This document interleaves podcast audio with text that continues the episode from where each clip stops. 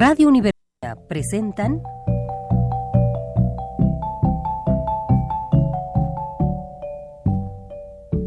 Los bienes terrenales.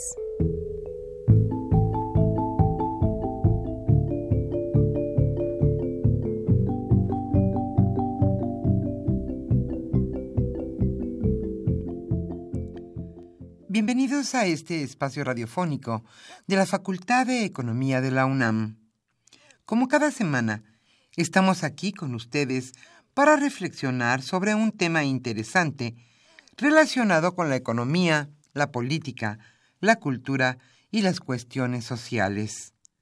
En nuestra mesa de análisis participan destacados especialistas, quienes nos acompañan hoy en este estudio y como siempre, le invitamos a participar en este programa a través de sus llamadas telefónicas. Para nosotros es un gusto saber que usted desde su casa, desde su oficina o en el lugar donde se encuentre, se interesa en el tema que tratamos. Nuestro número 5536 8989. Repito con mucho gusto, 5536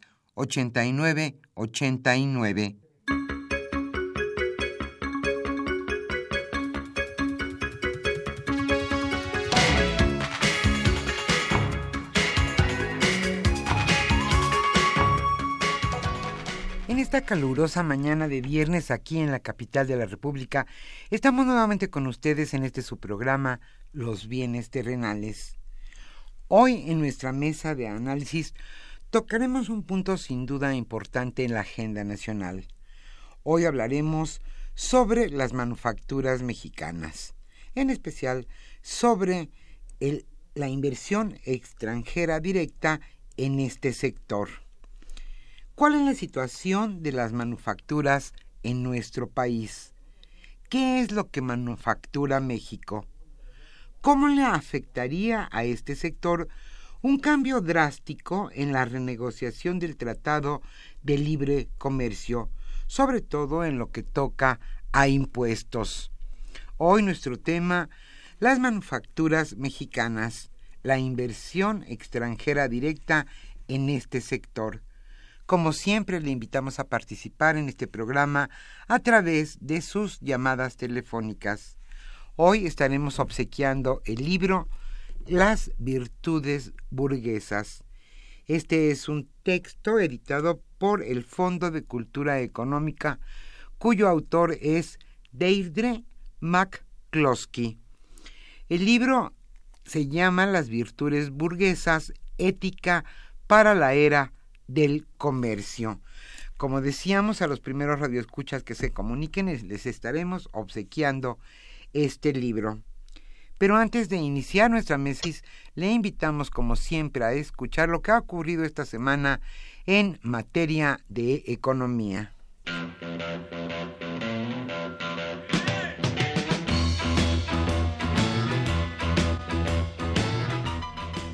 La economía durante la semana.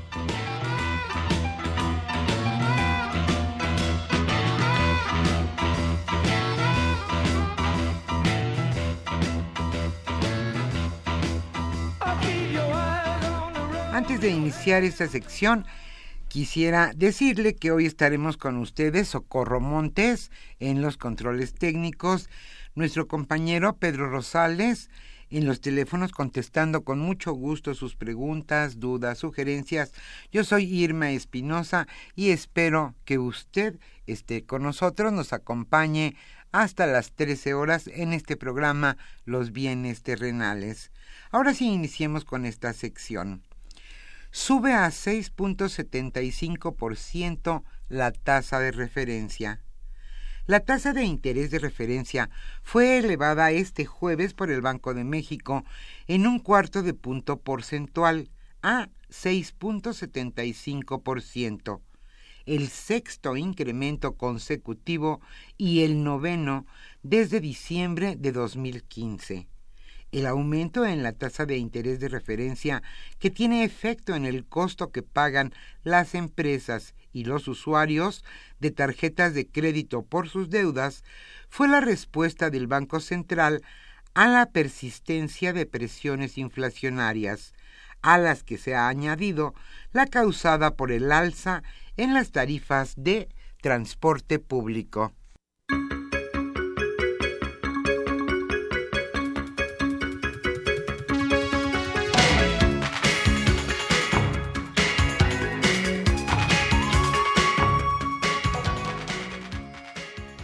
Reconocen en Estados Unidos que narco y violencia en México es por el alto consumo de droga en Estados Unidos.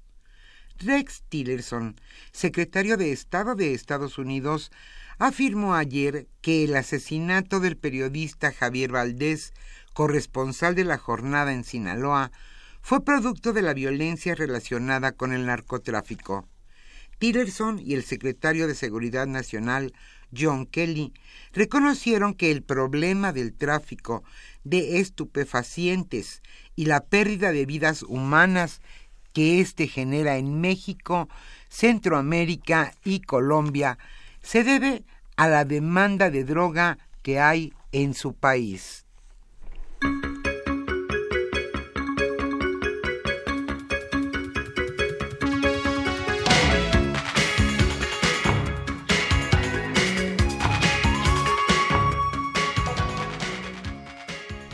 En un año sube el precio del cemento 15%.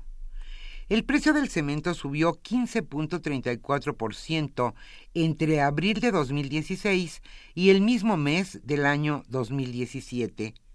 Pese al incremento de los últimos 12 meses, este fue menor al que registró de abril de 2015 al mismo mes de 2016, ya que este llegó hasta 18.79%.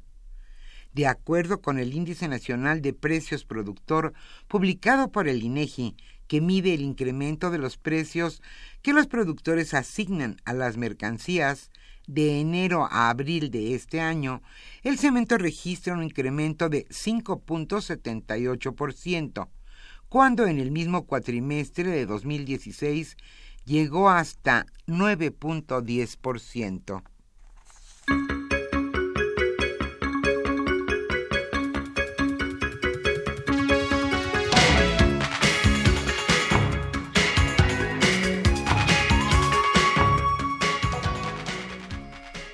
Suben las ventas de autos y paradójicamente cae el consumo de gasolina. Pese a que entre enero y marzo de este año las ventas de automóviles crecieron 9%, en contraste las ventas legales de gasolina cayeron casi 4%.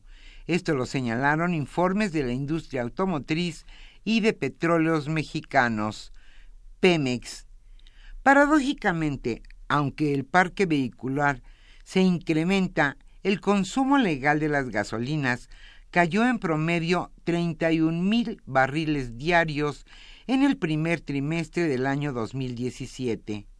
Los informes de Pemex precisan que el consumo de gasolinas bajó de 802.800 barriles diarios registrados en el primer trimestre de 2016 a 771.800 barriles en el periodo enero-marzo de 2017.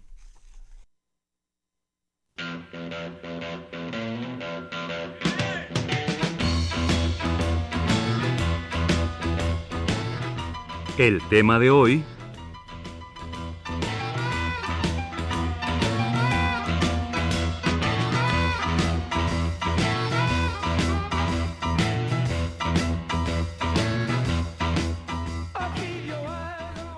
Como señalamos al inicio de este programa, hoy hablaremos sobre la manufactura mexicana y la inversión e-, extranjera directa en este sector. ¿Cuál es la situación en la que se encuentra actualmente el sector de manufacturas en nuestro país? ¿Cuántas personas trabajan en este sector? ¿Qué se manufactura en México? ¿Y cómo le afectaría al sector manufacturas la renegociación del Tratado de Libre Comercio. Hoy ese será nuestro tema, las manufacturas en México. Y hoy también estaremos obsequiando el libro de Deidre McCloskey titulado Las virtudes burguesas, ética para la era del comercio. Le invitamos a participar en este programa. Para nosotros es un verdadero gusto que usted se comunique a los bienes terrenales y nos diga sus dudas, comentarios, preguntas sobre el tema. Hoy estarán en esta mesa de análisis Rafael Buendía García y nos acompañan los profesores Jorán Pablo Arcos Olvera y también está con nosotros Jorge Pablo Rivas Díaz. Ellos son catedráticos de nuestra facultad, la Facultad de Economía de la UNAM. Les damos una cordial bienvenida a este estudio de Radio UNAM. Y a usted, amigo Radio Escucha, le volvemos a decir que si usted tiene tiempo y ganas de comunicarse a este programa, nuestro número es 5536 89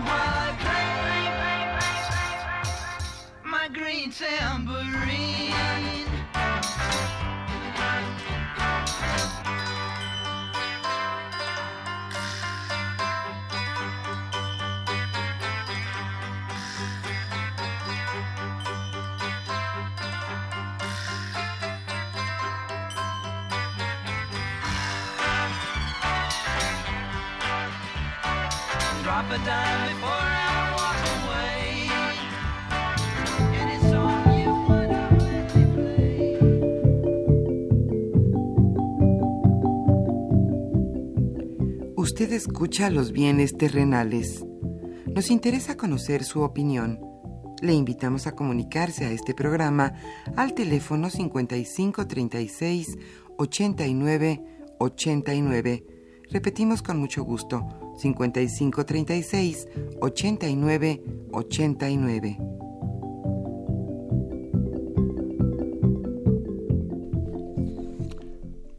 Muy buenas tardes, queridos radioescuchas. Soy Rafael Buendía, su amigo, y tengo el placer de tener a dos jóvenes profesores de la Facultad de Economía. Uno es Joram Pablo, que ya ha venido aquí al programa, y a Jorge Pablo, que también ha venido al programa. Y el tema de hoy es la inversión extranjera directa. Vamos a analizarla y sus orientaciones hacia las manufacturas, hacia otros sectores económicos como es la minería, con la agricultura, si es que existe inversión allí, que yo supongo que sí. Y si ustedes quieren, queridos radioescuchas, desmitificar muchas cosas que hay alrededor de la inversión extranjera directa. Y cuando hablo de desmitificar, no quiero eh, poner bases falsas sobre la lógica de la inversión extranjera directa, pero tampoco ese chauvinismo o ese nacionalismo económico que a veces nubla nuestras mentes y nuestros juicios sobre la lógica de la inversión extranjera directa. Y bueno, ambos, y Joram sobre todo, conocedores de la inversión, yo les preguntaría para abrir boca qué significa la inversión extranjera directa y cuál es la diferencia de esta con respecto a la inversión de cartera o lo que han llamado coloquialmente los capitales golondrinos, ¿no? ¿Quién podría, a ver, Joram? Sí, a ver, bueno, la inversión extranjera directa tiene su origen primero en el vínculo que tiene un inversionista, un inversionista extranjero con una empresa, ya sea nueva o que ya existe en el país receptor, y a partir de ese vínculo que tiene acciones que pueden tener poder de voto, a partir de ese vínculo, todos los recursos que vengan de ese inversionista extranjero son considerados como inversión extranjera directa. Entonces aquí descartamos cualquier otro flujo de recursos, como por ejemplo un financiamiento bancario de la empresa, aunque sea de un banco extranjero, eso no es considerado inversión extranjera directa. Tiene que provenir del inversionista extranjero que está ya vinculado con la empresa. Entonces, estamos hablando de origen siempre, de origen de recursos, ¿no? el origen extranjero de los recursos. Ah, y pues. la diferencia con la inversión de cartera es justamente la permanencia. O sea, el inversionista extranjero directo está buscando objetivos de largo plazo en la empresa, por eso tiene decisiones, acciones con poder de voto. Y en el caso de la inversión de cartera, bueno, nada más está buscando el interés pecuniario, ¿no? poder vender las acciones a lo mejor más caras o a lo mejor sí beneficiarse de las utilidades de la empresa en algún momento dado. Pero es, la diferencia es el, el, beneficio a largo plazo que está obteniendo el inversionista directo en el caso de la inversión extranjera directa. Jorge. Pues eh, muchas gracias por la invitación. Como dice Joram, la inversión extranjera en financiera busca mm, de manera este, principal maximizar los flujos monetarios y la, el rendimiento sobre sus sobre los capitales, ¿no? En ese sentido, se diferencia de la inversión extranjera directa en tanto que esta última promueve el desarrollo de empresas, ¿no? Centros manufactureros, el emplazamiento de estas inversiones sobre el territorio. Y eso, como lo decía Joram, implica que esta inversión genera este de manera directa una derrama económica en las regiones, en los municipios, en el país en general. Por tanto, se está generando una, un arraigo de esta inversión que no se tiene como la inversión financiera, ¿no? Por eso es necesario que se promueva y se fortalezca la generación de inversión eh, extranjera directa, su captación y garantizar que éstas eh, generen eh, pues no solo un crecimiento, sino además promuevan la inclusión de las regiones, la generación de nuevos empleos, la generación de ganancias, encadenamientos productivos, a diferencia de las inversiones financieras. Ok. A ver, uh, ahorita acaban de tocar un punto. Si bien la inversión de cartera va al mercado de dinero y de capitales, ¿no? y la extranjera al mercado de bienes y servicios, Comentábamos, Jorán, hace rato, ¿qué tanto es buena? Porque la concepción que tenemos a veces es que la inversión extranjera es mala, ¿no? Tiene una percepción negativa. ¿Estarías de acuerdo con esa percepción, Jorán? De que es mala, o sea, toda inversión de donde venga y hacia dónde se destine. Bueno, yo creo que habría que precisar ahí. Tal vez tenga impacto diferente de acuerdo con el sector al que llega. ¿no? a la inversión extranjera se le vincula a veces con cosas negativas en las economías, como, bueno, que explota a los trabajadores, que se lleva las ganancias a otros países, que forma monopolios y un sinfín de cosas. Eh, digo, el discurso está, pareciera ser, ¿no? Porque estamos así como hablando de algo como antinacional, si ustedes quieren verlo así, pero también yo les digo que los extranjeros llegan a los países receptores y se comportan como, los, como se comportan los nacionales. Es decir, cualquier cosa que ustedes puedan decir o puedan afirmar de que una empresa extranjera haga que está en perjuicio del país receptor, hay que pensar también en, las empresas nacionales netamente. Esas, esas mismas conductas de hecho son copiadas por los extranjeros. O sea, que se llevan los capitales, las ganancias a otro país, también explotan a los trabajadores, deterioran el medio ambiente. En general, los nacionales tienen esas conductas y los extranjeros llegan a, a los países receptores y muchas veces empiezan a copiar esas conductas. O sea, no necesariamente la inversión extranjera es la que promueve conductas este, malas o, o, indeseables para los países receptores, sino que llegan y ven que se puede hacer y también lo hacen. Entonces, en este sentido, más bien es un contexto institucional más allá y no necesariamente del peligro de, de las empresas con inversión extranjera directa. Ok, entonces, dentro de esta lógica, Jorge, digamos que no hay una connotación positiva o negativa, no habría que calificar. Bueno, yo creo que este siempre es malo generalizar, ¿no? Eh, es es innecesario, es ineficiente, es improductivo satanizar a la inversión extranjera directa per se, ¿no? Siendo que nosotros sabemos que hay un conjunto de sectores económicos de inversiones diferenciadas que por su naturaleza productiva, por la participación dentro de los mercados, tiene efectos diferentes, ¿no? No es lo mismo, como usted lo mencionaba, que hablemos del sector de la agricultura a que, del, que hablemos del sector aeronáutico, nunca va a ser lo mismo, ni hay la misma composición del capital en la estructura económica nacional, ni los impactos pueden ser los mismos. No es lo mismo, este, digamos, no es la misma la, atracción de mano de obra de un sector o de otro, no es la misma esta explotación de recursos naturales de un sector como el de la minería, como el que podría ser el de los medios de comunicación. No son iguales. Es, es incorrecto siempre satanizar toda inversión, como es siempre incorrecto generalizar todo análisis. Entonces, sí hay que este, profundizar en cuáles son las causas o cuáles son los enfoques que nos permiten analizar la inversión extranjera directa. Porque cada una de las inversiones busca este, ventajas diferentes. Hay los que buscan la, generación de cadenas globales de valor, los que tienen diferentes este, economías de alcance, ¿no? La diversificación de sus actividades productivas y con ello la generación de ganancias. También podemos incluir al Estado dentro de la eh, regulación, de la mejora en la tanto de la inversión extranjera directa como de la inversión nacional.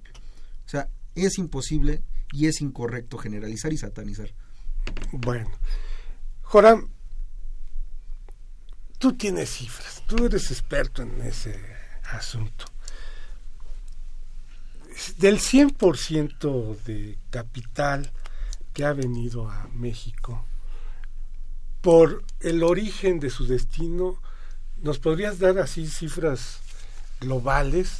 ¿De dónde proviene esa inversión? Si viene de los Estados Unidos, de Europa, de Asia, ¿de dónde viene esa inversión? ¿no? Sí, este, pues la gran mayoría en, digo, desde que tenemos nosotros los registros de, bueno, desde que se tienen más bien los registros de inversión extranjera directa, la gran mayoría proviene de Estados Unidos, digo, es el principal, de entrada. es el principal socio eh, inversionista de México, ¿no? Eh, estamos hablando del 46% más o menos. Del total. Del total. Del total acumulado. Del total acumulado. En, ajá, en, toda la historia, ¿no? Después sigue eh, España, tenemos a los Países Bajos, ¿no? España también se convirtió en un principal inversionista en México a través de las inversiones en el sector financiero. ¿no? Los Países Bajos, Canadá con el 6%, Bélgica también ahora ya se, se, sumó también a la lista después de la inversión que hubo con Grupo Modelo uh -huh. y pues esos son serían los cinco principales. Ya estamos hablando ya en ese, en ese con esos cinco países ya estamos hablando. Entonces estamos hablando de Estados Unidos, de Canadá, más, casi el 80%. España, Países Bajos y Bélgica. Esos son 80%. Sí. Y los chinos y los japoneses, porque vemos muchas marcas sí. asiáticas, ¿no? Últimamente. Japón está ahí también en la lista, en el top 10, este, pero China sí no. China lo tenemos, eh, las inversiones provenientes de ellos digo ahorita no, no, no recuerdo el, el, lugar en el que están, pero es muy poquito. A pesar de que China es uno de los principales emisores de IED en el mundo, todavía no hay un vínculo con ellos, ¿no? Tenemos ahí bueno, un, gran reto para y a pesar atraer que tengamos un tratado de libre comercio. Sí, por supuesto. Por ejemplo, China es el principal productor de automóviles en el mundo y México está en, en esa eh, pues en ese, eh, ¿cómo se llama? En- con ese viento de, de, de ser uno de los principales productores. De hecho, somos el séptimo, por ejemplo, pero no hemos tenido un vínculo con ellos. ¿no? Habría que ver ahí alguna implementación de políticas públicas para traer inversiones chinas. Digo, ya se han dado, pero han fracasado, como el caso este de, de la marca que trajo Electra. Pero bueno, no ha... No, ¿cómo se no-? El, no, este, el- el automóvil, el. Pero no se dio. Ahorita están regresando, pero bueno, está ahí todavía el gran reto, ¿no? Para las inversiones chinas. Ahora, ¿y hacia dónde se han ido? ¿Tú tienes algún dato, Jorge? Sí, bueno, yo quisiera este antes hablar de lo que es la internacio- internacionalización de la economía mexicana. O sea, y desde la década de los 80 nosotros hemos visto cómo se ha incrementado la participación de la inversión extranjera directa como proporción del PIB. De que nosotros tuviéramos antes de la década de, las- de los 80 unas exportaciones que solo llegaban al 10% del de el PIB a nivel nacional, ahora ya estamos alcanzando 30, 40%. Entonces, estamos este, ante un crecimiento ¿no? de la internacionalización del- de la economía mexicana. Eso nos vuelve parte, eh, de manera acelerada, parte de la economía mundial, de la dinámica de estas empresas. Entonces, eso hay que tomarlo siempre en cuenta. Ahora, lo, lo que comenta Joram es que esa inversión extranjera directa, aunque cada vez estamos relacionados al mercado mundial, no estamos relacionados solo, o más bien a todo el mercado, sino estamos relacionados a mercados específicos, a capitales de ciertas nacionalidades, eh, americana, española, canadiense, como nos mencionaba Joram. Entonces, ¿por qué no aspirar atraer más capitales de más nacionalidades y generar ahí sí mayor este, competencia? No solo por la inversión extranjera de manera nacional, digo de, de, este, de manera general, sino tratar de que en México se concentren mayores nacionalidades, mayores procedencias de capital y ver cómo es que ellos interactúan con nuestra economía nacional. Ahora, te quería este, mencionar respecto a tu pregunta que efectivamente hay problemas de medición, ¿no? De, de dónde llega y a dónde se distribuye esta inversión extranjera directa. Pero lo que sí podemos este, mencionar con la información actual es que la gran mayoría de este capital se concentra en las zonas metropolitanas, ¿no? Entonces, la Ciudad de México, el Estado de México, Nuevo León, etcétera, son los principales concentradores de estas inversiones. No Pero, se distribuye de manera ver. equilibrada en el territorio nacional. A ver, déjenme preguntarles a esto. Ahorita que lo acaba de tocar Jorge. Para poder redistribuir la inversión privada y, y este y, y extranjera, para no estar tan concentrados, ¿qué requeriría el capitalista, el inversor? Yo creo que infraestructura e inversión pública, ¿no? Es decir, ¿por qué se concentra en, esas ciudades que acabas de mencionar, Joram? Pues porque está la infraestructura. Yo no estoy concibiendo en ni siquiera los inversionistas nacionales que vayan a invertir en los estados más pobres que tenemos. Por una simple y sencilla razón, porque el Estado y la sociedad mexicana no han vuelto su atención a crear programas de infraestructura, ¿no? O sea, no hay caminos, no hay carreteras, no hay nada. ¿Cómo quieren que pongan ahí un Walmart, por ejemplo? Pues no, no. ¿O ¿Cómo quieren que haya una ruta aérea? Pues tampoco. O sea, hay una serie de condiciones que habría que matizar sobre la concentración, qué tanto es culpa de ellos y qué tanto es culpa de nosotros, ¿no? Pero tú estarías de acuerdo, eh, Jorge, de que habría que fomentar el, eh, atraer más inversión, no solo de las actuales, sino de otras nacionalidades, ¿no? Y ahora, ¿hacia dónde se va, Joram, la inversión? Ya me dijiste que, que el 60%, ¿De dónde proviene? Ajá. la Y, mayoría es para de los Estados Unidos. ¿Y hacia dónde se va la mayoría de la inversión? digo, el, la, el destino más bien de, Ajá, eso. de las de las inversiones bueno se pueden, podemos dividirlas en dos o se pueden hacer los cruces a partir de los sectores y de, la- y de los estados receptores no En el caso de, de los sectores, bueno, pues las manufacturas es donde eh, les le llega mucho más inversión extranjera directa. Estamos hablando del 43% eh, eh, históricamente, ¿no? Hacia, hacia adentro de las manufacturas, bueno, tenemos sectores muy importantes que son de alto valor agregado. Se concentra en cinco sectores. El 70% más o menos de la inversión que llega a las manufacturas se concentra en cinco sectores, que es equipo de transporte, más o menos con el 24%, el de alimentos y bebidas, 18%, la industria química, el 13%, la industria alimentaria, el 8%, y el, el, de equipo de cómputo, ¿no? Fabricación de equipo de cómputo, también con 8%.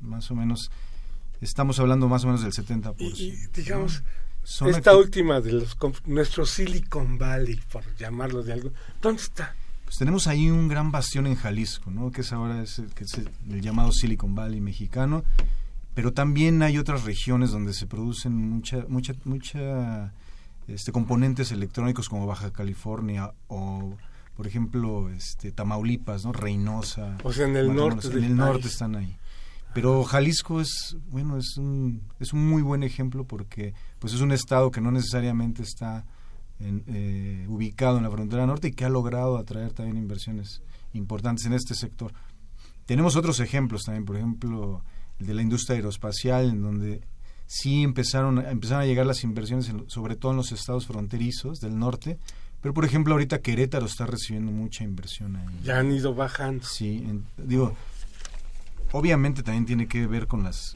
con las condiciones del estado, lo que lo que ofrecen las autoridades, la infraestructura, la, el nivel de educación de la gente, y cómo se va complementando todo eso para que las industrias, para que las empresas se interesen en invertir en, específicamente en esas regiones. ¿no?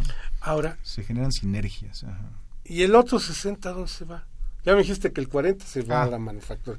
¿Y el otro 60? Estábamos hablando prácticamente 50%, 50 y tantos por ciento a los servicios. ¿no? Sobre todo los servicios más importantes, bueno, los servicios financieros, estamos hablando ahí del sector bancario, el comercio es una parte muy importante, es un sector muy importante de recepción de inversión extranjera directa.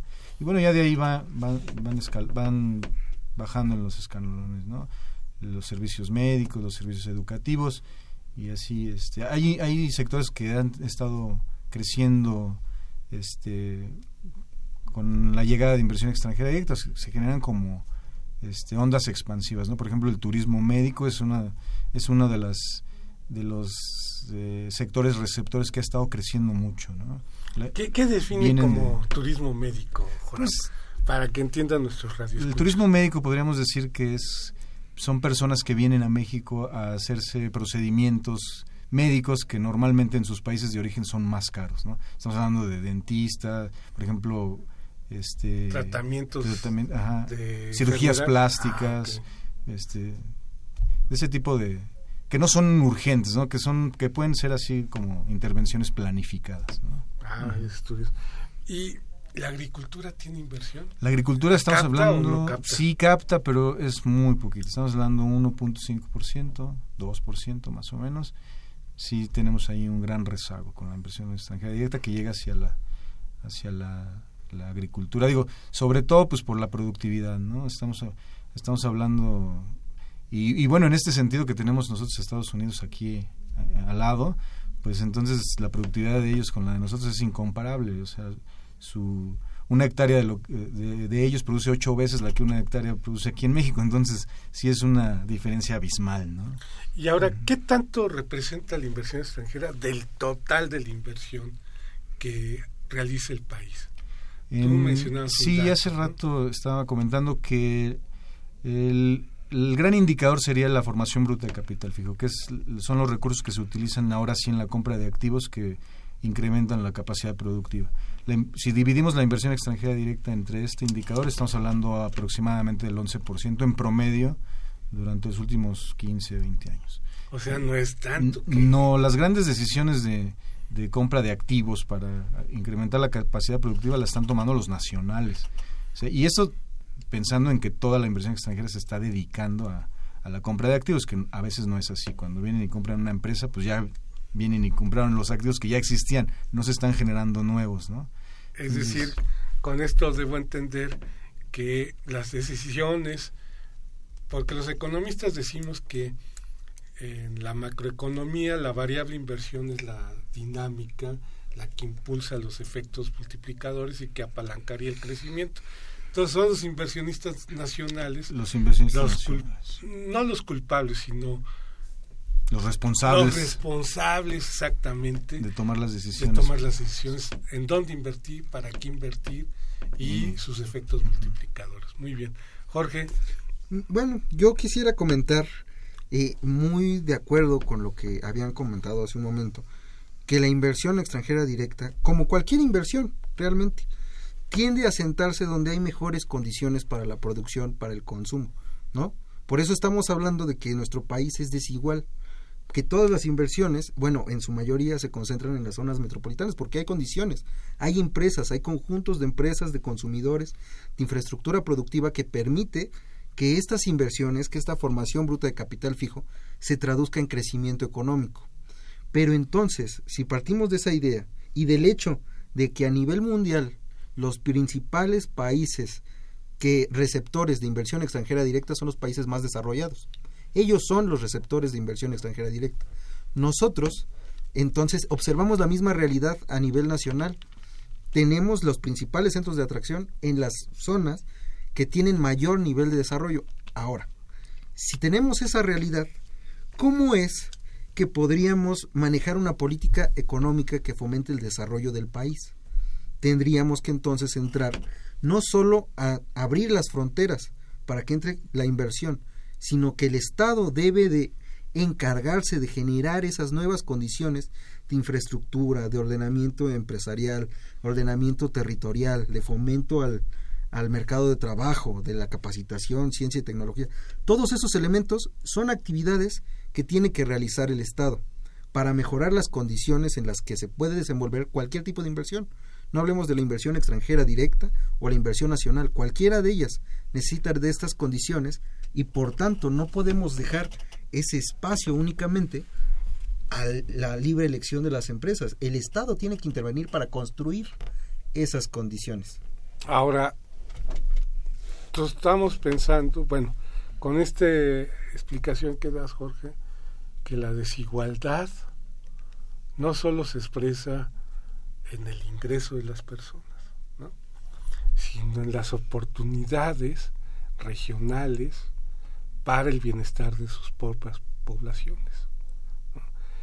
En consecuencia, ah, los estados más pobres y sus gobiernos tendrían que hacer mucho más de lo que están haciendo actualmente, ¿no? Estoy hablando de Oaxaca, estoy hablando de Tabasco, estoy hablando de Guerrero, estoy hablando de Chiapas, que son nuestros estados más pobres, ¿no?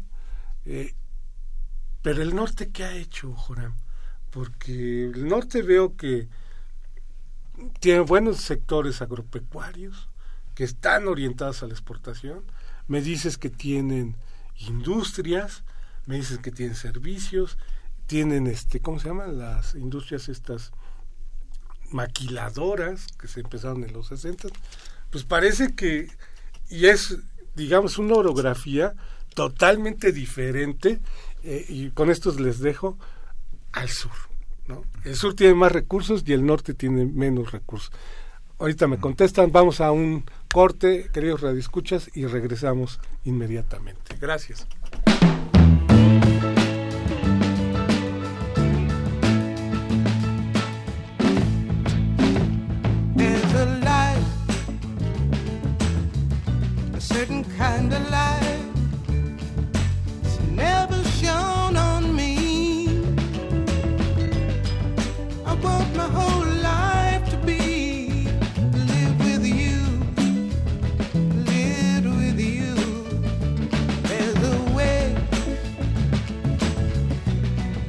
Everybody say.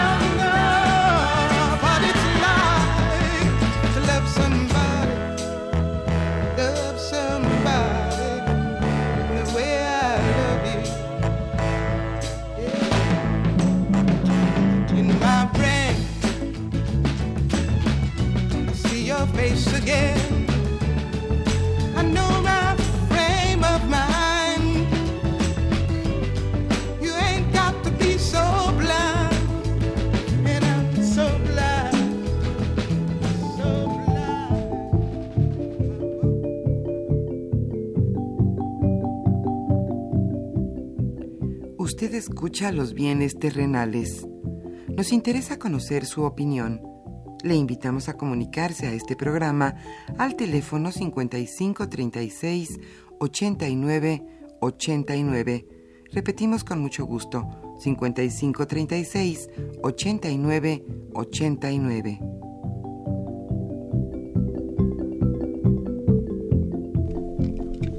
Eh, ya estamos de regreso, queridos radioescuchas. Tenemos a Joram como nuestro invitado, al igual que Jorge Pablo, ambos profesores de la Facultad de Economía, y estamos hablando sobre la inversión extranjera directa, sus destinos, sus orígenes, su dinámica, ¿no? Y bueno, vamos a darle pie a, a las preguntas de nuestros radioescuchas y que con esto nuestros invitados empiecen a darles respuestas y modulemos un poco la plática que tenemos en este momento. Fernando Almanza, eh, gracias, don Fernando, pregunta, ¿por qué a los pobres todo les sale más caro? ¿no? Pues, este, Parecía. ¿Qué tanto, por ejemplo, aquí una pregunta? Tú hablas sobre los belgas empezaron a tener más importancia en la inversión extranjera directa porque se metieron a la industria alimentaria La industria y de la más propiamente a la cerveza. ¿Subió la cerveza? No, ¿verdad? No, de ¿Sigue hecho, siendo igual o qué? pues, este, tiene precios competitivos. De hecho, la ganancia en este caso fue la introducción de más marcas, ¿no? O sea, ahorita ya podemos ver marcas como Stella. Bueno, no sé si lo puedo decir aquí, pero otra, digo, un- una gran variedad de marcas que ya traía la empresa de AB InBev, ¿no? Y las, y las metió aquí. Obvio, con, con precios más bajos también que cuando se importaban antes de que AB InBev comprara un modelo. ¿no? Entonces, esta es una parte, Sí. don Fernando, de que no todo es caro, ¿no? ¿Ah? De acuerdo. Habrá otras cosas que sí son Sí. caras. Y a los pobres hay que verlo de esta manera. ¿Por qué todo es caro? Porque sus ingresos son bajos. ¿no? Cuando los ingresos son adecuados, no es caro. Esa es la percepción que yo tengo. No sé ustedes, ¿no? pero siempre es una función entre ingresos, poder adquisitivo y acceso a los bienes. Pero serían más accesibles si hubiera productividad ¿no? y competencia. Bien, Sí. Daniel Hernández Cruz, gracias don Daniel. ¿En qué nos beneficia renegociar el TELCAN y la inversión extranjera directa? A ver si quieres les leo otra. Jesús Ríos, gracias don Jesús, de la Miguel Hidalgo, dice, ¿cuál es la composición de propiedad de las empresas manufactureras que operan en el norte del país? Es una pregunta muy concreta. Otra, doña Josefina Cruz de Huizculucan. Gracias, doña Josefina. ¿Cómo se encuentra la inversión extranjera directa en la industria automotriz? Y una segunda pregunta dice, ¿cómo afectará la renegociación del TELCAN a la inversión extranjera directa en la economía mexicana? ¿Se van o no se van? ¿no? Y sobre todo ese 40%. Ejemplos concretos de cómo la criminalidad llega a afectar a la inversión e- extranjera directa y en particular a la manufactura, que esa es una variable que no hemos tocado, pero afectaría a todos los inversionistas nacionales y extranjeros. ¿Cómo es que aún así siguen llegando inversiones a México pensando en que la criminalidad va en aumento? ¿no? ¿Qué es lo que les atrae a pesar de la criminalidad? Leopoldo Ruiz Gutiérrez de Coyoacán, gracias don Leopoldo. ¿En qué medida la inversión extranjera ha beneficiado al país? ¿Qué factores determinan cuál es, la, el mejor inversionista para el, para el país fuera de la nacionalidad japonesa, alemana? ¿Qué tanto es mejor los norteamericanos que los alemanes? Que incluso ahí también hay diferenciaciones, ¿no? Los alemanes están más metidos en la industria farmacéutica, yo debo suponer. ¿Qué impacto, eh, perdón, Abraham Valdés de la Vinto Juárez, qué impacto a corto plazo tiene de inversión para la inversión extranjera directa la cancelación del TLC con Estados Unidos. ¿no? Y es una pregunta Sí. recurrente. Ajá. Dice Arturo Báez de la Benito Juárez, por, nos hace dos preguntas. ¿Por qué México no ha invertido mayor presupuesto en la innovación de la tecnología mexicana para poder competir internacionalmente? ¿Qué efectos tiene la política comercial de Trump hacia México? Y bueno, yo supongo que es el Telcán. ¿Y de qué manera los incentivos fiscales que otorga el gobierno federal impacta a la inversión extranjera directa? Gracias, don Arturo. Cristina Aguayo de Xochimilco. ¿La maquila es manufactura? ¿A qué nivel salarial se encuentran las personas que trabajan en las manufacturas cuando son de propiedad de inversión extranjera directa? ¿Pagan más o pagan menos? Luz María Flores de Tlalpan, del sector manufacturas. ¿Qué rama es la más importante? Gracias, doña Luz María. El licenciado Avilés del- de Tlalpan, la inversión extranjera promo- promovida, aceptada y beneficiada para mantener una macroeconomía que en nada o en muy poco se ha visto que beneficia a la población en general. ¿De qué nos sirve tener tanta inversión si los beneficios se los llevan ellos? A ver, tú me dabas un dato hace rato, Joram, Sí. ¿no? Sobre esto. Y ya la última, Sergio Ramos Chaparro, gracias, don Sergio. ¿Por qué no invertir sugiriendo que la inversión sea hecha por quien sea, pero que sea en México? ¿Dónde necesitamos invertir? A ver, Jorge. A ver, ¿quién empieza? No sé por dónde empezar. Bueno, Jorge, adelante. Muchas gracias. Bueno, yo quisiera abordar este, principalmente cuatro preguntas. Primero, este, el crimen y la violencia, ¿cómo afectan en la generación de nuevos empleos en el país? Porque si algo hemos observado es que durante, las, lo- durante los últimos años se ha incrementado esto, la violencia, el crimen en distintas regiones del país. Y esto impla- impacta directamente en la generación de nuevas inversiones. Lo tenemos, por ejemplo, en los municipios de Tijuana, Pesquería, General Treviño, Ciénegas, de Flores, toda la frontera norte, incluso en algo más cercano, aquí a la zona metropolitana, Cuernavaca, ¿no? Tenemos que entre los factores problemáticos en la generación de nuevos negocios a nivel nacional, la tercera causa, ¿no? De estos factores problemáticos es la inseguridad y el crimen. Estos, después de la corrupción y la, un- una burocracia ineficiente, son los que impiden que negocios nacionales y extranjeros, y extranjeros proliferen. Entonces, esa es una de las primeras preguntas que quiero abordar. Ahora, la negociación del Telecán. Bueno, aquí podríamos tener una, una discusión muy buena nada más alrededor de eso, porque es un tema muy importante, por eso hay tantas preguntas al respecto. Yo creo que es una nueva ventana de oportunidad, porque bueno, no es que se esté cancelando, sino se va a renegociar. ¿Y cómo se va a renegociar? De eso depende. ¿Qué es, ¿Cuáles son los principios que vamos a, a trabajar? El capítulo 11 del Telecan nos, nos permite conocer los mecanismos y reglas que dan tranquilidad a las inversiones, ¿no? A las inversiones extranjeras, donde los únicos riesgos que, que enfrentan estas inversiones son los del mercado mismo, el ciclo económico, la competencia, las preferencias del consumidor. Ahora, entonces ahí deberíamos meternos al debate de qué es lo que nosotros vamos a decidir para cada uno de los sectores, qué podemos negociar, si debemos in- involucrar cuestiones de mercado de trabajo, ¿no? de condiciones salariales, de participación de otros sectores o de derrama económica local y regional para aceptar estas inversiones, porque el problema no es, como decíamos hace rato, satanizar la inversión, ni extranjera ni nacional. Es necesaria, es obligatorio tener inversiones, formación bruta de capital fijo, ¿no? La cuestión es qué tipo de inversiones son estratégicas para el desarrollo nacional.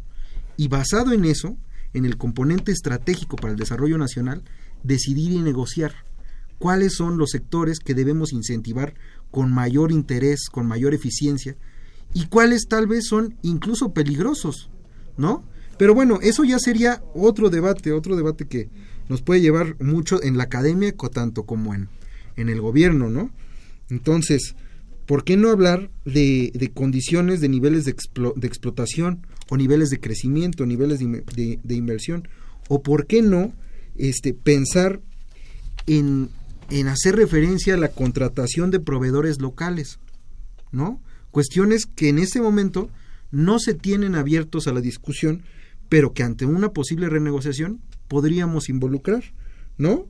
La transferencia de tecnología como una condición para las inversiones, ¿no? Etcétera. Digo, este, eso sería lo principal. Otra pregunta que es importante que nos hacían acerca del por qué el gobierno no se dedica a invertir en ciencia y tecnología para volvernos más competitivos, ¿no? Más productivos. Bueno, aquí tenemos que involucrar una nueva cantidad de variables, porque desde esta década, de las de la década de los ochentas, no solo se dio la apertura comercial, sino se dio una transformación de las estrategias económicas y, este de gasto público a nivel nacional, ¿no? Entonces, tanto se está reduciendo ¿no? la participación en- del gobierno en algunos sectores económicos, como lo hablábamos de la infraestructura, ahora pues los españoles están ahí muy activos en la generación de infraestructura y antes pues el gobierno era el eje principal, ¿no? Entonces, ¿por qué no? Hay un cambio y no es un cambio nacional, es un cambio mundial. La globalización, este, toda la estrategia de libre este mercado va encaminado, encaminado hacia eso. Existe entonces el principio de que la inversión, la innovación, el desarrollo de la economía se da en, en las manos de los agentes privados, ¿no? Para superar eso, no solo tenemos que realizar más inversión por parte de, este, de gobierno, sino que además ya estamos en problemas fiscales. Tenemos restricciones presupuestales. El gobierno federal no tiene recursos suficientes para realizar más inversiones. Y aparte de eso, tenemos inversiones este, en investigación y desarrollo que son las mínimas a nivel, a nivel internacional. Por ejemplo, este, Japón, China, Estados Unidos tienen inversiones en ciencia y tecnología 10 veces mayores a las que se tienen en México. ¿Por qué no lo podemos hacer? Porque es un cambio estratégico que involucra a todo el gobierno y, tenem- y estamos sujetos ya a estructuras históricas. Entonces es un cambio necesario, sería útil, nos permitiría generar nueva infraestructura y abordar el problema que hablábamos, de que hay que desarrollar infraestructura, equipamiento, condiciones para la generación de nuevos empleos, nuevas Hacer empresas. tarea. Ajá, tendríamos que hacerlo. La cuestión es que se necesitan mucha articulación, tanto de este, partidos políticos, estrategia económica, ¿no? Y de integración con el mercado mundial, porque no olvidemos que nosotros somos parte de esta estructura. En muchas ocasiones no podemos tomar decisiones de manera autónoma, ¿no? Los tratados de libre comercio están al nivel de la constitución política de los Estados Unidos. Entonces, por eso es importante pensar en cuáles son, van a ser los principios estratégicos en la renegociación del Telecán. Gracias, Jorge. Joram, a ver, ¿qué respuestas les darías a nuestros radioescuchas? Para darle entrada que- a otras que acaban de Sí, llegar. este. Bueno, yo empezaría. Digo, tengo dos, tengo dos temas importantes. Uno que es más o menos eh, dar un esquema sobre cómo eh, opera la inversión extranjera directa, por qué llega, y la otra es lo del Telecan, súper importante, ¿no? Eh, estamos hablando de que las empresas deciden invertir en otros países porque están buscando algunas, algunas cosas, ¿no?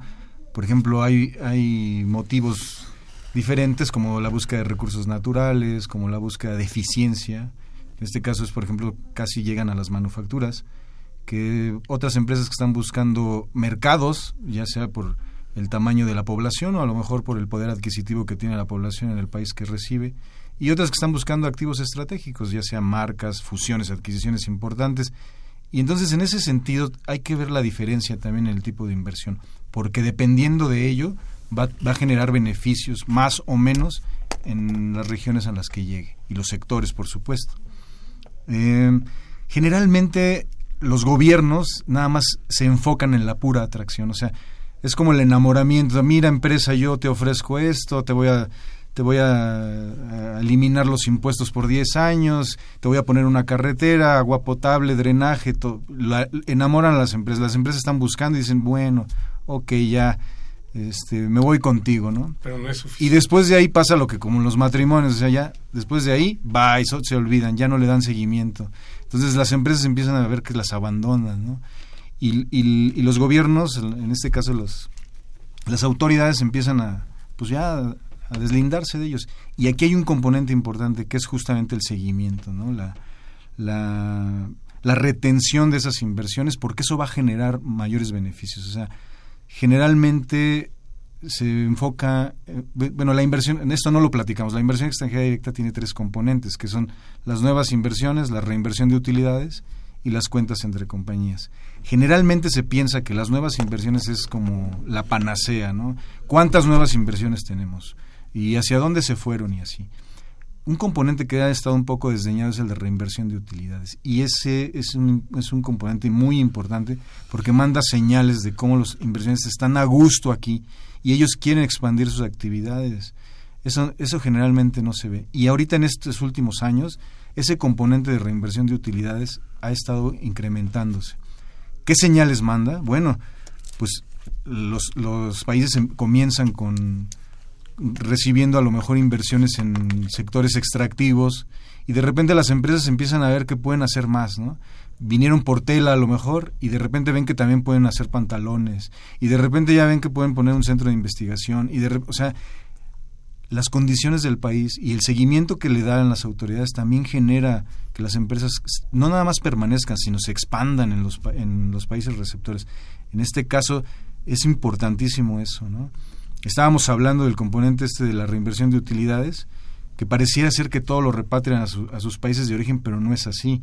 Tenemos nosotros el indicador este en promedio que las empresas reinvierten el 60% de sus utilidades en el país y eso genera una onda expansiva en sus mismas empresas, en otras empresas, porque se expanden y empiezan a necesitar más proveedores y así, que no necesariamente son nacionales, pero a lo mejor si necesitan un proveedor extranjero, un proveedor que no está, está este, operando en México, pues bueno, entonces viene otra empresa extranjera a invertir y a, y a proveer a esa empresa que, Muy ya, bien. que ya existía, ¿no? Más o menos, ya nada más para terminar, nos falta un minuto. Sí, lo del Telecán. Lo del Telecán, si sucediera, ¿cu- qué, qué- cuánto afectaría? Sí, nosotros estamos hablando más o menos, sobre todo enfocándonos en las inversiones esas de eficiencia que los que este, Donald Trump está tratando de inhibir. Eh, estamos hablando más o menos de un escenario ya pesimista de entre 3.500 y 4.000 millones de dólares al año y este un escenario más o menos moderado de mil millones, 1.500. Y estos ¿no? cuatro mil del total, que son son más o menos del 13, 14%, estamos hablando al año, al año, y afectaría regiones específicas como toda la frontera norte, algunos estados aquí del centro y Bajío, Jalisco, Estado de México, Distrito Federal. Muy bien, Joran. Bueno, pues ya estamos por terminar, queridos radioescuchas. Les doy gracias a Rebeca Aldama de la colonia Narvarte, que espero que haya contestado con estas respuestas nuestros invitados, igual a, Man- a Manuel Munguía, a Eduardo Bauchán y don Fernando. Cuando me referí a las regiones pobres del sur, no me estaba refiriendo a sus poblaciones, sino cómo podemos disminuir la pobreza ahí. Muchas gracias, nos vemos el próximo viernes. Gracias a ustedes. Muchas gracias. Muchas gracias.